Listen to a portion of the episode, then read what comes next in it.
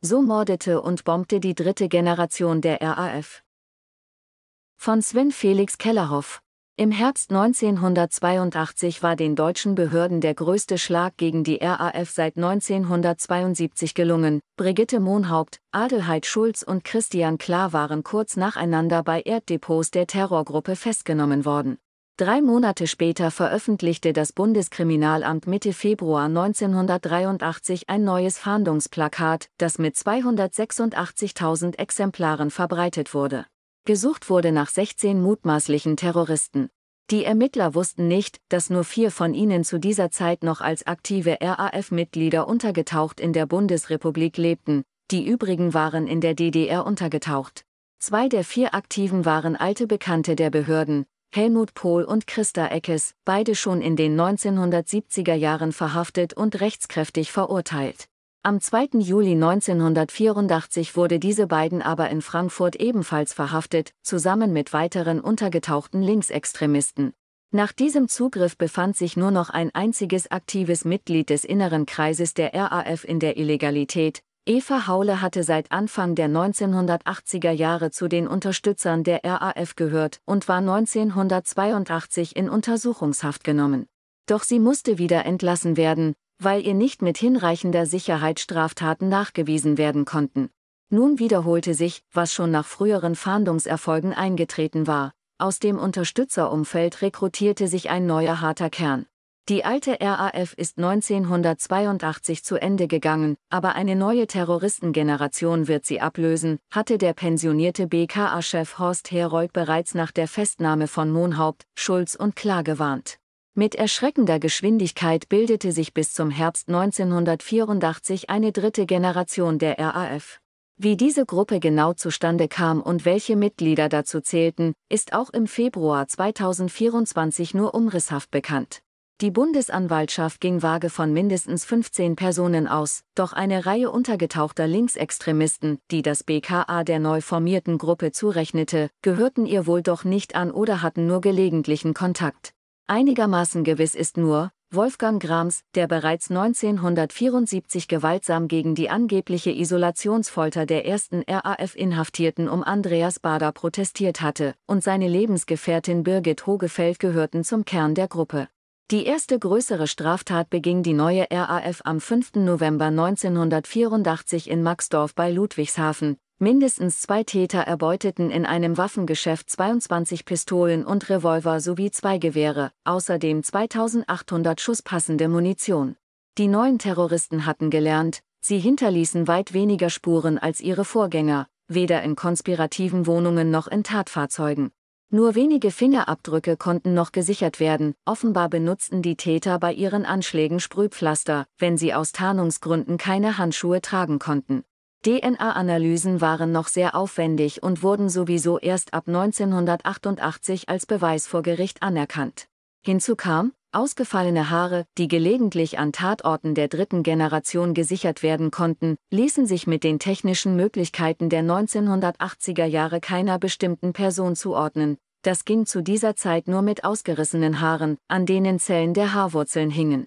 Am 18. Dezember 1984 fuhr ein Mann in US-Uniform auf das Gelände der NATO-Schule in Oberammergau, der Wachposten am Tor ließ ihn passieren. Der Mann parkte einen Wagen, einen gestohlenen Audi 80 mit gefälschten US-Kennzeichen, direkt vor dem Hauptgebäude und verließ das Gelände zu Fuß. Dabei fiel er jedoch einem Offizier durch sein unmilitärisches Verhalten auf. Als das Kennzeichen des Fahrzeuges überprüft wurde, stellte sich heraus, dass es nicht zum Fahrzeug passte. Die NATO-Schule wurde umgehend evakuiert. Am Nachmittag entschärften Spezialisten die Bomben im Fahrzeug, 25 Kilogramm industrieller Sprengstoff, drei Gasflaschen und schwere Gleisschrauben, die schlimme Folgen gehabt hätten. Die RAF bekannte sich gleich doppelt zu dem gescheiterten Attentat, zuerst per Anruf bei der Süddeutschen Zeitung, dann mit einem Schreiben an dieselbe Redaktion. Ziel der Aktion sei es gewesen, die Militärs dort direkt auszuschalten. Am Morgen des 1. Februar 1985 klingelte eine junge Frau nahe München am Privathaus von Ernst Zimmermann, dem Chef der Motoren- und Turbinenunion MTU, sowie des Verbands der Luft- und Raumfahrtindustrie. Weil die angebliche Botin eine Unterschrift benötigte, ließ Zimmermanns Ehefrau sie ein. Doch zusammen mit ihr stürmte ein maskierter Mann in das Haus. Die Eheleute wurden gefesselt, dann schleppten die Täter Ernst Zimmermann aus dem Flur ins Schlafzimmer, setzten ihn auf einen Stuhl und schossen ihm in den Kopf. Als nächstes sollte es wieder ein US-Ziel treffen, die große Airbase südlich des Frankfurter Flughafens. Die Täter wollten die Fehler vermeiden, die den Anschlag in Oberammergau hatten scheitern lassen. Deshalb spähten sie einen VW Passat aus, der öfter auf die Airbase fuhr, fälschten seine Kennzeichen und kauften gebraucht einen ähnlichen Wagen. Da sie weder die Kennzeichen noch das Auto stahlen, konnte nach beidem nicht gefahndet werden. Nun brauchten sie nur noch einen passenden Ausweis von einem US-Soldaten, der etwa so aussah wie der Fahrer, der die Autobombe auf den Stützpunkt bringen sollte. Wolfgang Grams und eine Frau suchten in den Kneipen rund um die Airbase nach möglichen Zielpersonen und fanden Edward Pimental, einen Wartungstechniker. Am Abend des 7. August 1985 flirtete Birgit Hogefeld in der Wiesbadener Disco Western Saloon kräftig mit dem 20-Jährigen. Kurz vor Mitternacht verließen die beiden das Lokal, Zeugen erinnerten sich, die Frau habe dem jungen Amerikaner Drogen, Sex oder beides versprochen. Doch Pimental wurde in einem nahegelegenen Wald niedergeschlagen durch einen aufgesetzten Schuss in den Hinterkopf getötet. Beim anschließenden Bombenanschlag starben ein weiterer junger US-Soldat und eine amerikanische Zivilistin. Weitere Anschläge folgten, der Diplomat Gerold von Braunmühl wurde in Bonn erschossen, der Siemens-Vorstand Karl-Heinz Beckurz und sein Fahrer Eckhard Groppler bei München.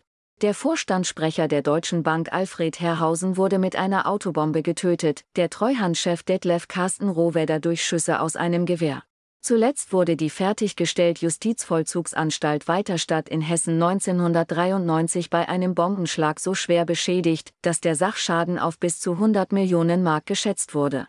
Daniela Klette gehörte seit Mitte der 1970er Jahre zum linksextremistischen Umfeld der Roten Armee-Fraktion.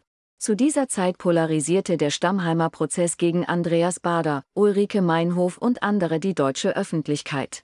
Inhaftierte Terroristen versuchten mit Erfolg, durch Hungerstreiks linke Sympathisanten für sich zu gewinnen. Zu ihnen gehörten auch Wolfgang Grams und Birgit Hogefeld und zu einem bisher nicht genau bekannten Zeitpunkt auch Daniela Klette.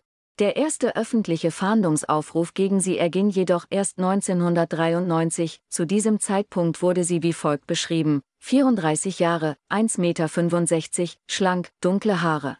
Im Januar 2002 gab die Bundesanwaltschaft bekannt, im Fluchtwagen der Täter nach einem Anschlag mit Sturmgewehren auf die US-Botschaft in Bonn-Bad Godesberg am 13. Februar 1991 war ein ausgefallenes Haar gesichert worden, das mittels inzwischen zur Verfügung stehender neuer Verfahren der flüchtigen Daniela Klette zugeordnet wurde. Mit drei Sturmgewehren, einer Kalaschnikow und zwei NATO-Waffen hatten am frühen Abend dieses Mittwochs drei Täter von der Uferpromenade in Königswinter aus rund 300 Metern Entfernung über den Rhein hinweg auf das Gebäude geschossen, 62 Kugeln trafen die US-Botschaft, einige Fensterscheiben gingen zu Bruch. Etwa 190 weitere Schüsse richteten an benachbarten Privathäusern Sachschäden an. Klette konnte zudem die Beteiligung an einem versuchten Autobombenanschlag auf die Computerzentrale der Deutschen Bank in Eschborn im Februar 1990 nachgewiesen werden. In dem zur Bombe umfunktionierten VW Golf fanden sich ebenfalls ausgefallene Haare von ihr. Das bewies, im juristischen Sinne war Klette Mittäterin, selbst wenn sie nur den Fluchtwagen gefahren hatte. Im Oktober 2007 bestätigte die Bundesanwaltschaft, dass nach Klette auch wegen der letzten großen RAF-Straftat, des Bombenanschlags auf die noch nicht in Betrieb genommene Justizvollzugsanstalt Weiterstadt in Hessen 1993, gefahndet werde. Dort sichergestellte DNA-Spuren konnte ihr zugeordnet werden. Diese Taten dürften inzwischen verjährt sein. 1998 löste sich die RAF offiziell auf, Klette aber blieb im Untergrund. Mutmaßlich, um ihr Leben in der Illegalität zu finanzieren, unternahm sie mit den gleichfalls gesuchten Ernst Volker Staub und Burkhard Garweg seit 1999 mehrere Raubüberfälle. Zumindest zwei Überfälle 2015 und 2016 sind noch nicht verjährt.